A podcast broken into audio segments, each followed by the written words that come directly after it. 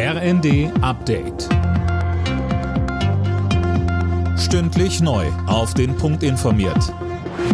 Ich bin Finn Riebesell. Guten Tag. Hamburg ist noch immer unter Schock. Der mutmaßliche Amoklauf im Stadtteil Alsterdorf bei den Zeugen Jehovas sorgt weiter für Entsetzen.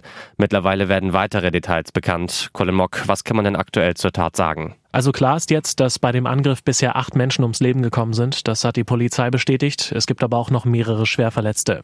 Unter den Toten soll auch der mutmaßliche Täter sein. Laut dem Spiegel handelt es sich bei ihm um ein ehemaliges Mitglied der Zeugen Jehovas.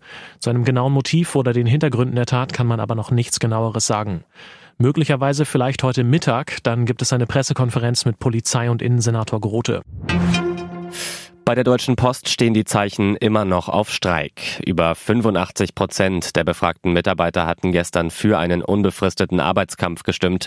Die Post will jetzt heute versuchen, den abzuwenden. Die Gewerkschaft Verdi fordert unter anderem 15 Prozent mehr Geld.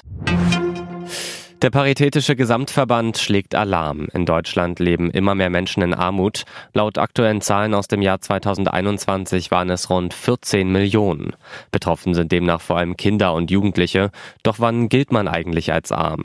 Dazu sagte uns der Chef des Paritätischen Ulrich Schneider. Statistisch gesehen sprechen wir dann von Armut, wenn das Einkommen des gesamten Haushaltes nicht mehr ist als 60 Prozent des sogenannten mittleren Einkommens in einer Gesellschaft. Wenn wirklich 60 Prozent unterschritten werden, gibt es kaum noch Möglichkeiten teilzuhaben.